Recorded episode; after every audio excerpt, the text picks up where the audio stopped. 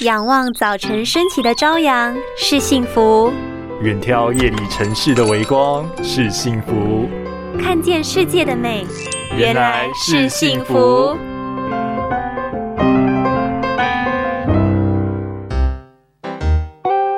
不要再玩手机了，眼睛会坏掉。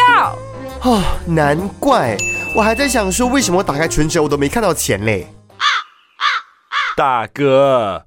你账户本来就没钱，跟眼睛坏掉是两回事，好吗？智慧型手机对人体最大的影响就是让眼睛疾病年轻化。医师指出，对焦和光线是对眼睛最主要的影响，尤其在对焦上，由于用手机时离眼睛距离太近，睫状肌会长期性属于收缩僵硬的状态。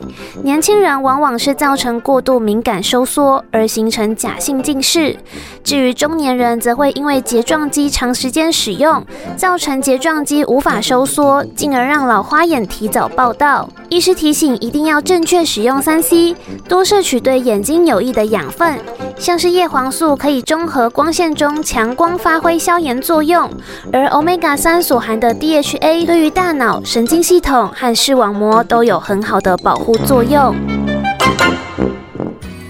拥有清晰明亮的视野就是幸福，捍卫世界的保护力，一起革命。